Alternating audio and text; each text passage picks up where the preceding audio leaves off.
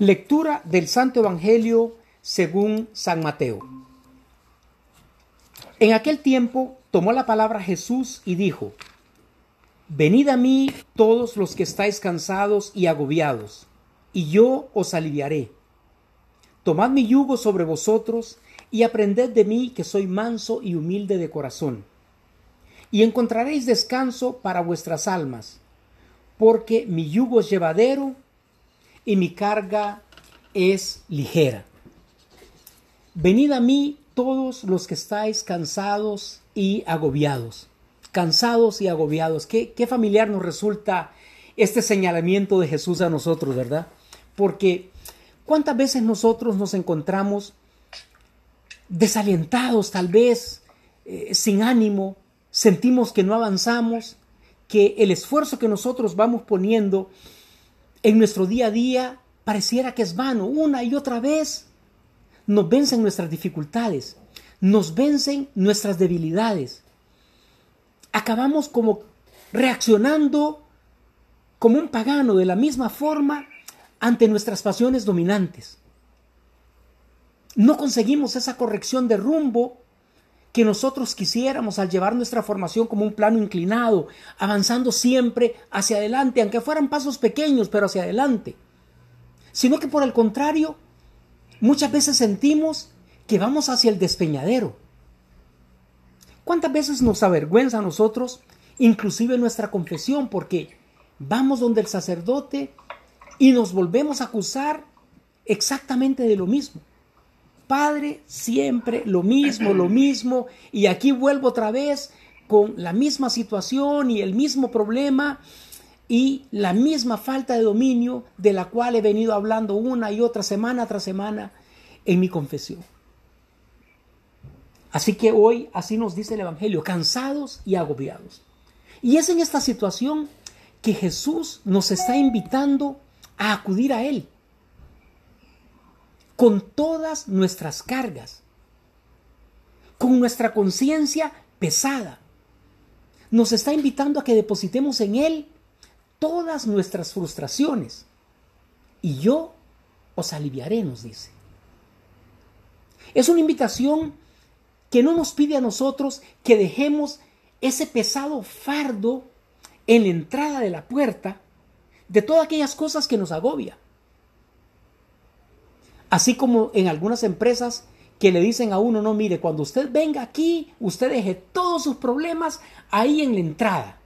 Todos sus problemas familiares, sus problemas. Aquí nosotros lo queremos sonriente, alegre, con un entusiasmo desbordante, dispuesto a servir a todas las personas que se le han encomendado. Jesucristo, por el contrario, nos hace una invitación bien especial, única. Nos pide que entremos especialmente con todo lo que nos cansa, con todo lo que nos agobia, y que se lo entreguemos a Él en la oración. No solamente nos hace más llevadera la carga, sino que nos ilumina en aquellas situaciones confusas donde tal vez nosotros no tenemos el discernimiento claro sobre qué camino tomar. Así que en este Evangelio muy corto, el propósito que me gustaría a mí que nosotros sacáramos el día de hoy es tratar con nuestro Señor todos nuestros asuntos. Porque esa es la oración. Son muy bonitas aquellas oraciones prefabricadas por todos los santos de la iglesia que han tenido un toque muy especial como para saber resumir en tan pocas palabras el amor y la adoración que nosotros le debemos. Pero el tratar de todas aquellas cosas que aquejan nuestro corazón, ese debería ser el tema principal de nuestra oración. Que sea este nuestro, nuestro propósito. Que nosotros, así como aquellos discípulos en el camino de Maús, después de esta oración, podamos salir también renovados. Bueno, el tema del día de hoy es uno de los temas que siempre estaremos tocando nosotros todos los años, varias veces en el año, porque es una de las piedras fundamentales de nuestra vida en sociedad y de nuestra relación con Dios. Hoy nos toca hablar sobre el matrimonio y hablar sobre el matrimonio necesariamente es hablar sobre el amor. Yo diría que amar es tal vez la experiencia más espiritual que nosotros podemos vivir como seres humanos. Y es por esto pues que nosotros no podemos amar verdaderamente sin tener a Dios en nuestro corazón. Cuando nosotros nos damos cuenta o alguien nos da la buena noticia de que muy pronto se va a unir en matrimonio, el mejor consejo que nosotros le podemos dar es que siempre ponga a Dios en el centro de esa unión, de ese matrimonio. Sin Dios, nuestros impulsos físicos y emocionales pueden terminar usándose nada más para un disfrute egoísta del placer. Y entonces, donde lo que se supone que debería haber una entrega generosa. Nada más lo que nosotros dejamos es un vacío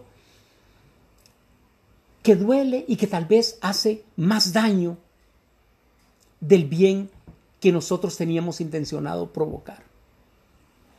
A veces hace más daño que la misma soledad. Y es casualmente de estos intentos fallidos que nacen aquellas justificaciones cargadas de cinismo de algunas personas que no quieren asumir el compromiso de entregarse a alguien por toda la vida. Y justamente no lo quieren asumir porque no tienen a Dios como centro de su vida. Y al final, como decíamos nosotros, este encuentro y esta entrega generosa que debería ser, se convirtió en ese vacío que daña, en esa soledad en medio de las personas. La relación entre dos personas obviamente cambia con el tiempo. Y nosotros tenemos que aprender a adaptarnos a las circunstancias y a la evolución de estas relaciones que necesariamente van a ir modificando el modo que nosotros tenemos de querernos. Todos nosotros cambiamos y especialmente con el paso de los años. Todos nuestros sueños, nuestras aficiones van de acuerdo a nuestras capacidades físicas e intelectuales en el momento en que nosotros las estamos viviendo. No sé si ustedes se recordarán, cuando niños nosotros podíamos pasar toda la tarde viendo dibujos animados uno atrás del otro y no nos cansaba y eran momentos muy felices para nosotros. Eran nuestras aspiraciones. Tiempo libre, haber terminado las tareas, haber terminado todo lo que teníamos y sentarnos frente al televisor. Esa era nuestra, esa era nuestra felicidad. Eran nuestros deseos. Más adelante, en plena juventud, tal vez nuestra idea de diversión pudiera haber sido pasar toda la noche en una fiesta con la música sonando a todo volumen. Ya después, pasados los años, nuestra idea de diversión también va cambiando. Y es posible que tal vez ya en este momento, para algunos de nosotros, la idea de diversión esté en la línea más de escuchar una música suave, tranquila, en la casa, con una copa de un buen vino, de preferencia en pijama.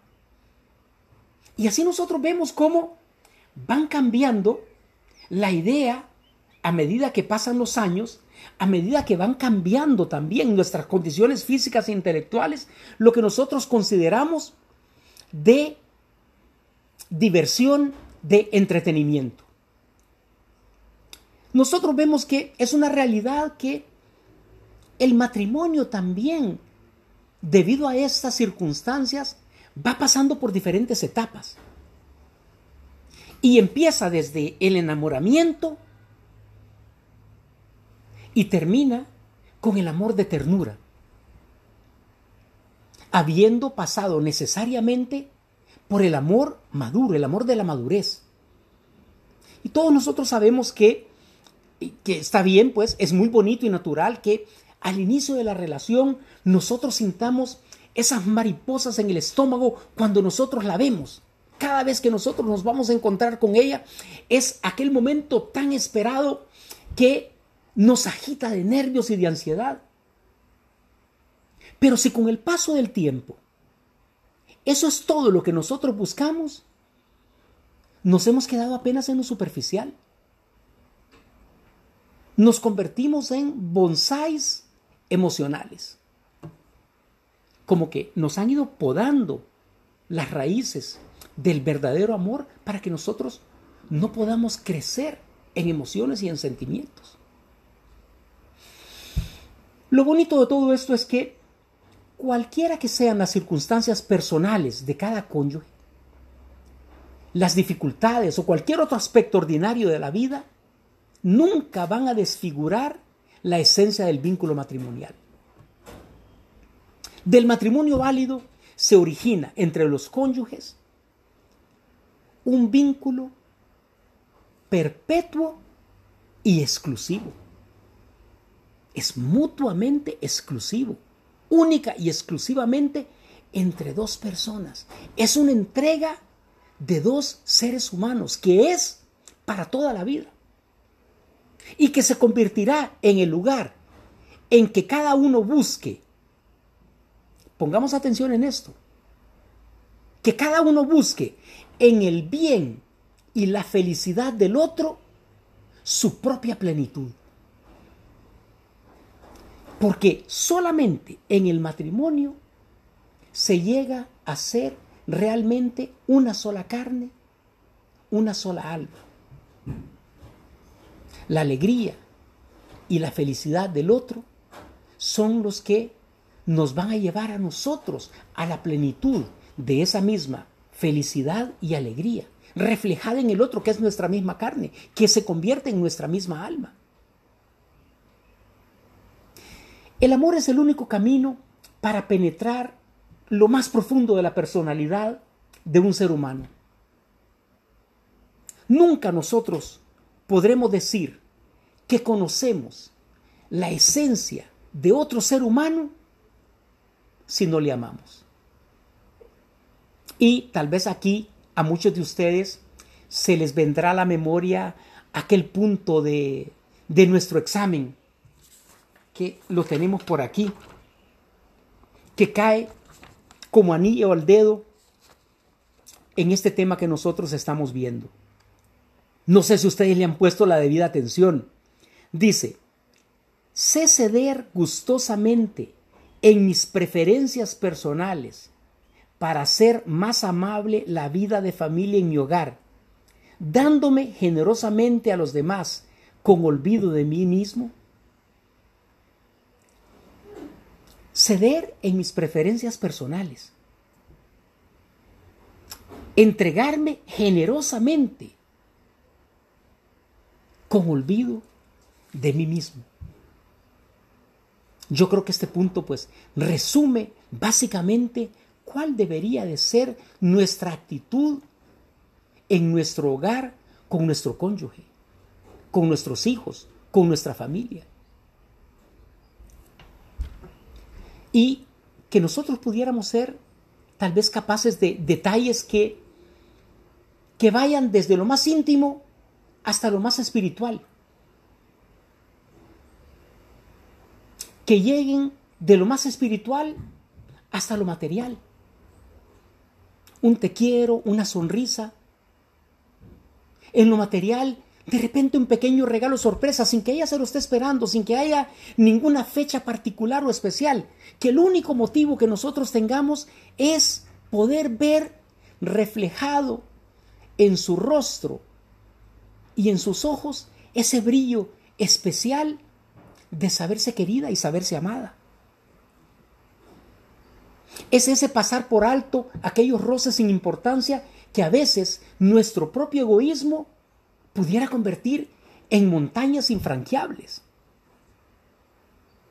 Que nosotros podamos poner gran amor en los pequeños servicios. Recordemos que San José María era conocido como el santo de lo ordinario, de los pequeños detalles. Que nosotros nos podamos espejar en esto y que pongamos especialmente gran amor en esos pequeños detalles de que está compuesta la convivencia diaria. Que nos demos cuenta, como lo decía en otra charla, que nosotros no ayudamos en las tareas del hogar, porque eso significaría que esas tareas no son nuestras. Nosotros las hacemos simplemente porque eso es lo que se hace en un equipo. Se cubren las necesidades que se tienen en general el equipo sin hacer mucho alarde de eso. Qué raro sería de repente que nosotros viéramos al portero de repente en un partido de fútbol salir corriendo a echarle en cara a los compañeros de su equipo cada vez que atajaron una pelota. Decir, mira, se fijaron, por mí ustedes no están perdiendo aquí ahorita, por mí no lo llevan 1, 2, 3, 4 a 0. Es que su labor como miembro del equipo es lo que se espera de él. Y eso es lo que se espera de nosotros. Estamos hablando de un desplegarse de la persona para poder conseguir la dádiva total y gratuita a la que nosotros estamos llamados en el matrimonio. Todas estas manifestaciones amorosas necesariamente tienen que estar acompañadas de agradecimiento, de mucho agradecimiento. Esa es la forma que nosotros vamos a poder reconocer en el otro el bien que su presencia y su amor nos proporciona. Y yo te haría la pregunta, ¿te has tomado el tiempo de decirle a tu esposa todo el bien que su sola presencia ha tenido en tu vida? A mí me encanta y siempre comento esta escena porque a mí me impacta mucho. Es en una película que se llama As Good as It Gets. Es, es una película de Jack Nicholson y Helen Hunt. Y este tipo, el papel que representa Jack Nicholson, tiene un trastorno obsesivo compulsivo y él tiene una falta de filtro para decir las cosas impresionantes. Es increíblemente rudo y grosero pero tiene su corazoncito y se ha enamorado de Helen Hunt. Y en una de las escenas que a mí me impactan, él consigue que ella le acepte una invitación a cenar y van a un restaurante de esos que tienen una etiqueta para vestirse. Y él llega, claro, en camisa normal y ella con su vestido y cuando van a ingresar, no le permiten a él ingresar porque no lleva saco y corbata bueno, lo resuelve de una manera, porque él no se quiere poner los que ellos prestan ahí, sino que se va inmediatamente a una tienda de lado, compra uno. Y cuando regresa, ya lo dejan entrar, le dice a ella, mira qué interesante, te dejan entrar a ti con ese vestido de 10 dólares y no me dejan entrar a mí solo porque no ando saco y corbata. Y eso hace que la chica que representa a Helen Hunt estalle y le dice, si no me dices algo bonito que me haga sentir bien en este momento, me voy. Y el tipo se queda perplejo, no, esperaba esa reacción de ella. Su enfermedad y su falta de filtro le hacen perder la noción de las cosas. Pero se da cuenta del momento importante que está viviendo en el que está a punto de perderla. Y le pide que se sienta y él se sienta y se queda pensando y le dice, Tú sabes que por mi condición el médico me ha recomendado un montón de medicamentos que no me gusta tomar. Me los da y los tiro. Y los he empezado a tomar. Entonces ella se queda como que, bueno, ¿y qué es lo que me ibas a decir? ¿Qué es lo que me tenías que decir? Que me haga sentir bien.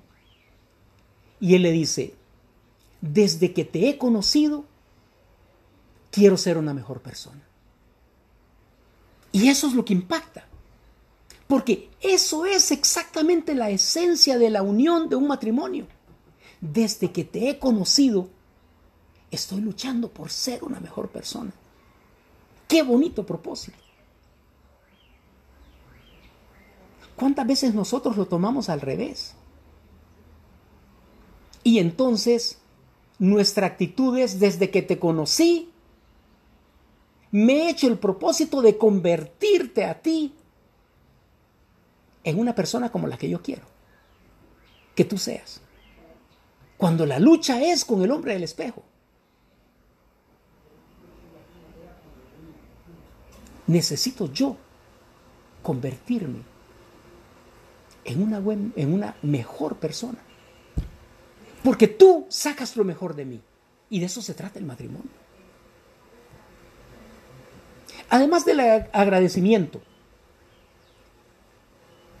por la sola presencia de nuestra esposa en nuestras vidas, tenemos también que acompañarla de la necesidad, más bien, de la capacidad de perdonar y de pedir perdón, como lo decíamos en la charla anterior. Porque somos frágiles y somos dependientes y por tanto necesitados del favor y de la asistencia del otro. Caemos constantemente. El Papa Francisco, en una de sus catequesis sobre el matrimonio, él nos proponía en tres palabras un camino para sostener el matrimonio. En tres palabras. Y estas tres palabras son permiso, gracias, perdón. En un mundo donde es mucho más común divorciarse que casarse, yo me esperaba una receta mucho más complicada para sostener el matrimonio. Pero es que cuando nosotros analizamos, y lo vamos a hacer en esta charla, esas tres pequeñas palabras, nos damos cuenta de que, si bien es cierto, son palabras simples, son palabras sencillas, no es tan fácil de ponerlas en práctica. A pesar de que todos sabemos que estas palabras son las que abren el camino para vivir bien en familia, para vivir en paz. Pero no está tan fácil de tenerlas presentes todo el tiempo. La primera palabra es permiso. Cuando nos preocupamos por pedir gentilmente entrar en la vida del otro, incluso cuando este otro es parte de nuestra vida, es que se necesita la actitud delicada que no violente a esta otra persona que renueve más bien, que refuerce la confianza y el respeto que tenemos por ella. La rutina y la convivencia no nos autoriza a dar todo esto por sentado. Y es que el amor, mientras más íntimo, mientras más profundo, más exige del respeto y de la libertad. Más exige de la capacidad de esperar que sea el otro el que abra las puertas de su corazón.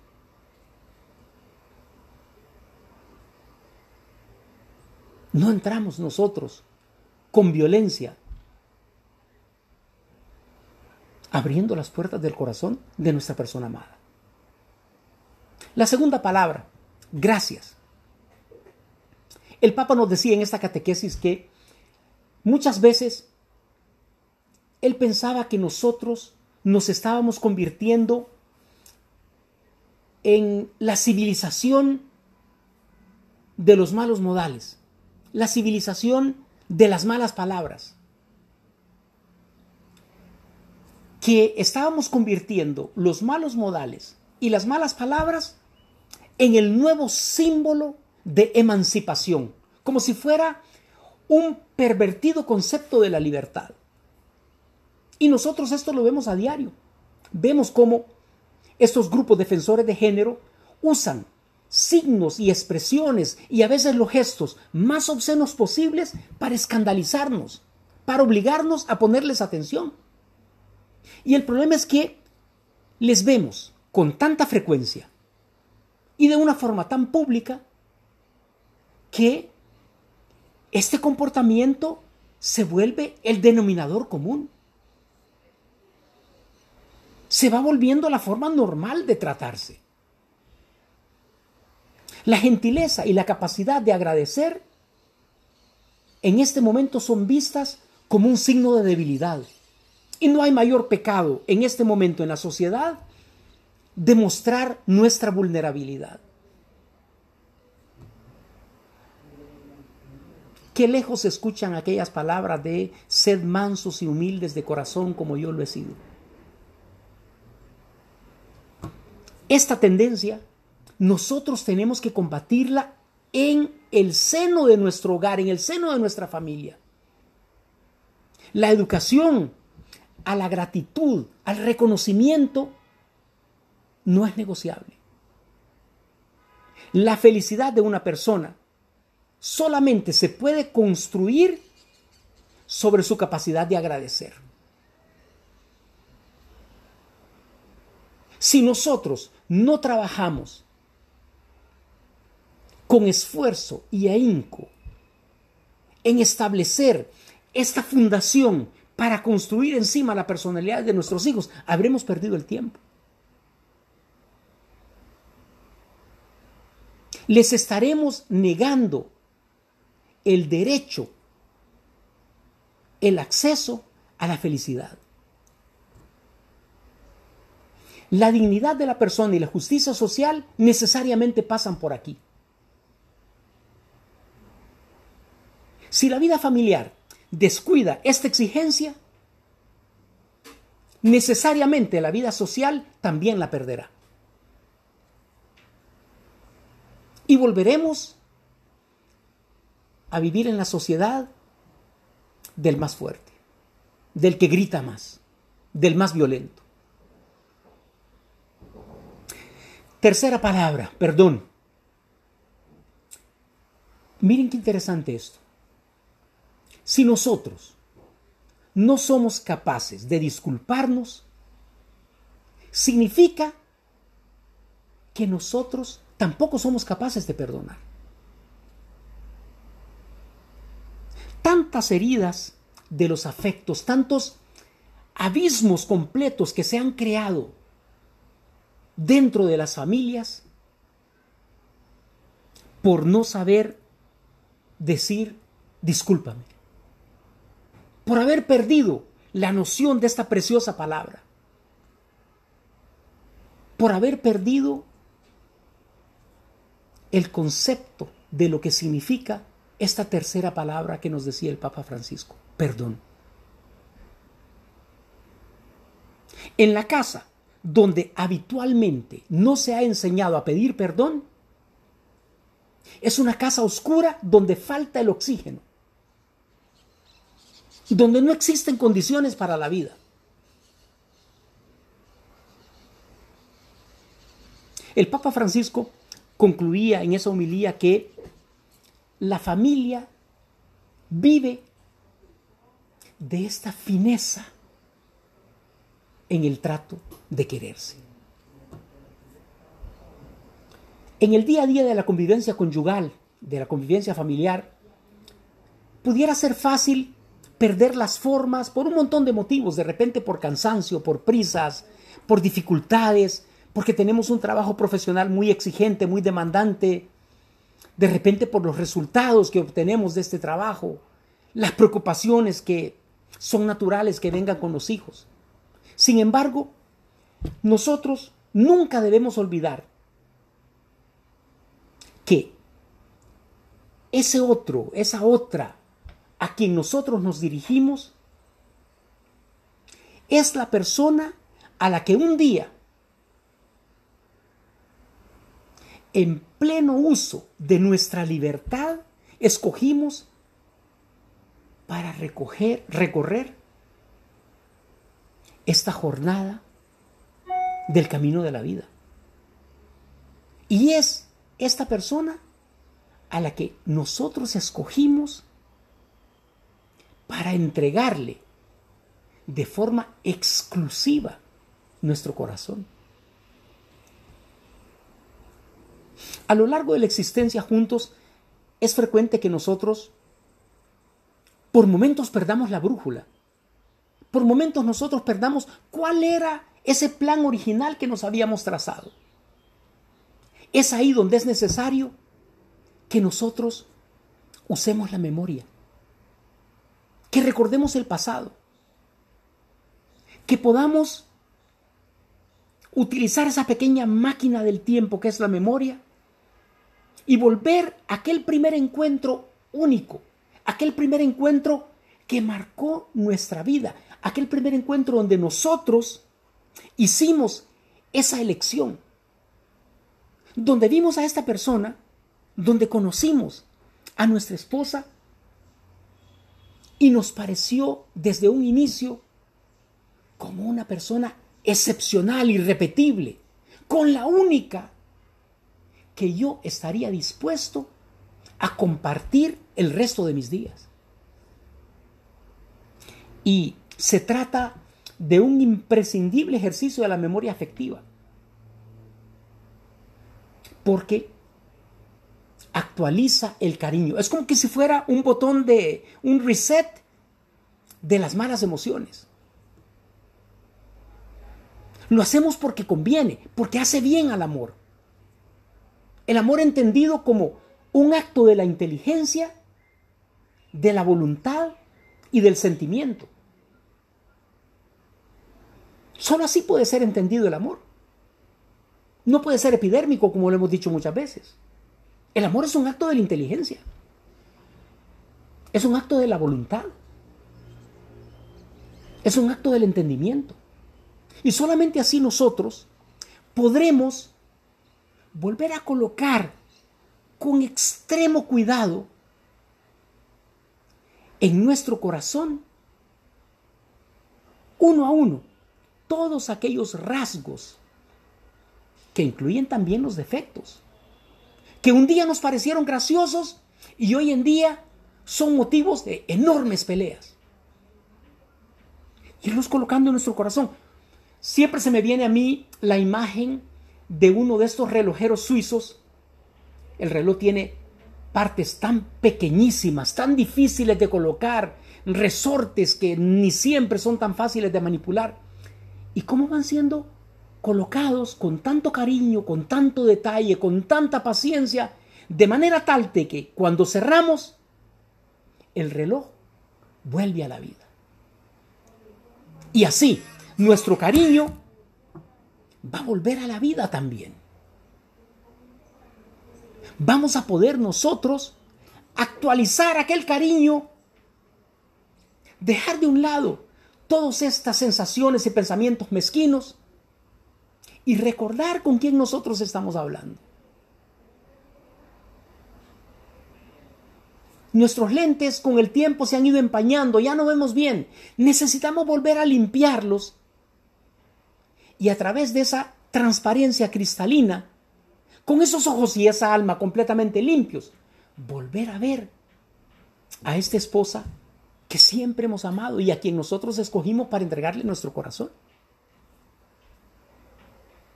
Y es así que nosotros entonces podemos volver al camino, podemos ordenar la brújula, ponerla con la disposición de, como lo decía Jack Nicholson en ese personaje, ser mejores cada día y hacer al otro cada día mejor. Volver a la ilusión de renovar el amor. San José María nos decía que nuestro camino al cielo tiene un nombre. Y tú sabes cuál es el nombre del tuyo. Tú sabes cómo se llama tu camino al cielo. Ya lo habrás sospechado, me imagino. Es el nombre de esa persona que escogiste como tu pareja para toda tu vida.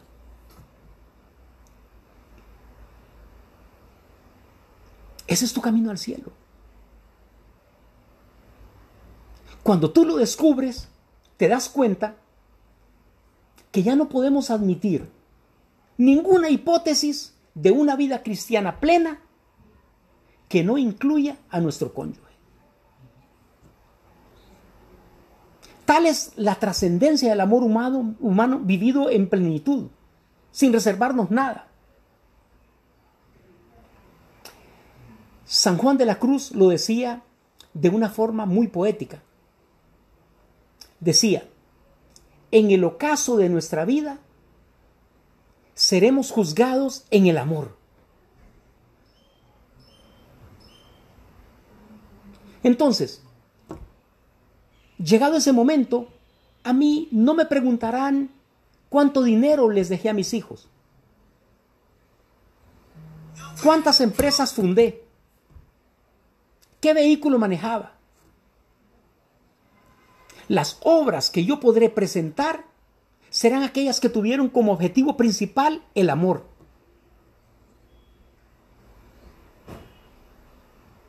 ¿Y por dónde empieza el amor? Primero, y en su orden, y en prioridad, el amor a Dios. Luego, el amor a nuestra esposa. Nosotros sabemos que la vida conyugal está llamada a veces a adquirir matices de mil colores. Tiene tantas facetas, tiene tantos matices que a veces nosotros tenemos que echar mano no solamente del amor en sí, como decíamos, sino también del buen humor. Tenemos nosotros que aprender a reírnos de nosotros mismos, a desistir de una vez por todas de ese ideal de perfección que tenemos de nosotros mismos, que es apenas un ideal. Sabemos que es un ideal, que no lo alcanzaremos. Que aprendamos a aceptar las críticas constructivas con agradecimiento, con simpatía. No con la mentalidad de un orgullo herido que es a veces el peor daño que le podemos hacer a nuestra relación o a cualquier relación, ya sea una relación conyugal, filial, de amistad, lo que sea. Solamente en la donación del amor es que el hombre es capaz de pronunciar un tú lleno de sentido, un tú que designa lo más sagrado, lo más íntimo en la persona amada. Nosotros no debemos olvidar que vendrán momentos de sufrimiento, de angustia, de dolor. Y es que es en el dolor donde se manifiesta la verdad del amor. A San José María le gustaba decir que no olvides que el dolor es la piedra angular del amor. Nosotros podemos asegurar que si el matrimonio está bien, los hijos están bien. Se puede sostener inclusive que lo que más quieren los hijos es ver el amor que se tienen sus padres. Porque ese es el primer contacto que ellos tienen con el verdadero amor, porque lo pueden sentir, porque lo pueden palpar. Es lo que les hace sentirse seguros, es lo que los hace sentirse parte de un proyecto estable, donde cada uno tiene su lugar, donde cada uno es querido incondicionalmente, solamente por el hecho de ser parte de esa familia. El amor está en la base de todo proceso educativo, ya sea este familiar, sea académico, lo que sea. Y es por esto que es comprensible que el primer acto educativo nuestro como padres es el amor que nosotros le podemos demostrar a nuestra esposa. Nadie da lo que no tiene. Si yo no tengo amor, yo no puedo dar amor. Tampoco puedo exigirlo. Y entonces, esa educación a la cual yo estoy obligado, esa educación que yo estoy dando, se vuelve impersonal. Una educación sin amor no alcanza el núcleo central de la persona. Nosotros hemos sido creados para entregarnos, lo decíamos, y entregarnos de una manera especialísima, unívoca, completa. Y es por eso que nosotros como padres estamos llamados a mostrar ese gran amor a nuestros hijos. Y nosotros sabemos que si nosotros pudiéramos guiarles de esta manera, respetando también su libertad, que es una de las primeras y grandes manifestaciones del cariño, nosotros vamos a generar, vamos a crear hijos sanos y seguros, preparados para encontrar por ellos mismos la felicidad. Si falla el amor entre los esposos, quebramos el orden natural de esa entrega recíproca de la que hablábamos, que tiene como primer beneficiario no a nosotros como cónyuges, sino a nuestros hijos. Toda persona tiene el derecho, merece sentirse querida con el amor que solo ambos, padres, varón y mujer, son capaces de dar y transmitir. Y entonces, el día de mañana, cuando estos hijos son llamados por Dios a formar parte de la sociedad a través de una familia, serán siempre, en la mayoría de los casos, lo que hayan visto de sus padres. Porque no se da lo que no se tiene. Porque la educación es autobiográfica, porque el comportamiento es lo que nosotros hemos visto y eso es lo que nosotros llevamos como equipo a esa nueva familia que nosotros vamos a formar. Y entonces, si lo hemos hecho bien, ellos serán capaces del respeto, del amor, de la generosidad, de la entrega, en la medida en que lo hayan visto de sus padres y que lo hayan compartido en su familia. Así que yo les dejaría a ustedes, tal vez con un ideal, tal vez con un propósito, de que al final de nuestra vida, tal vez cuando nosotros ya no estemos aquí en la tierra, que la gente pueda decir de nosotros, miró el pasado con agradecimiento, el presente con determinación y el futuro con esperanza. Nosotros, aceptando el paso del tiempo en el matrimonio con alegría, porque es el signo de que el amor se ha ido desarrollando de un modo armónico, que ha hecho posible la transformación, que ha hecho posible el crecimiento y la entrega de los esposos, vamos a dejar establecidos de forma indeleble en la mente de nuestros hijos que no se necesitan regalos. Lo que se necesita es cariño.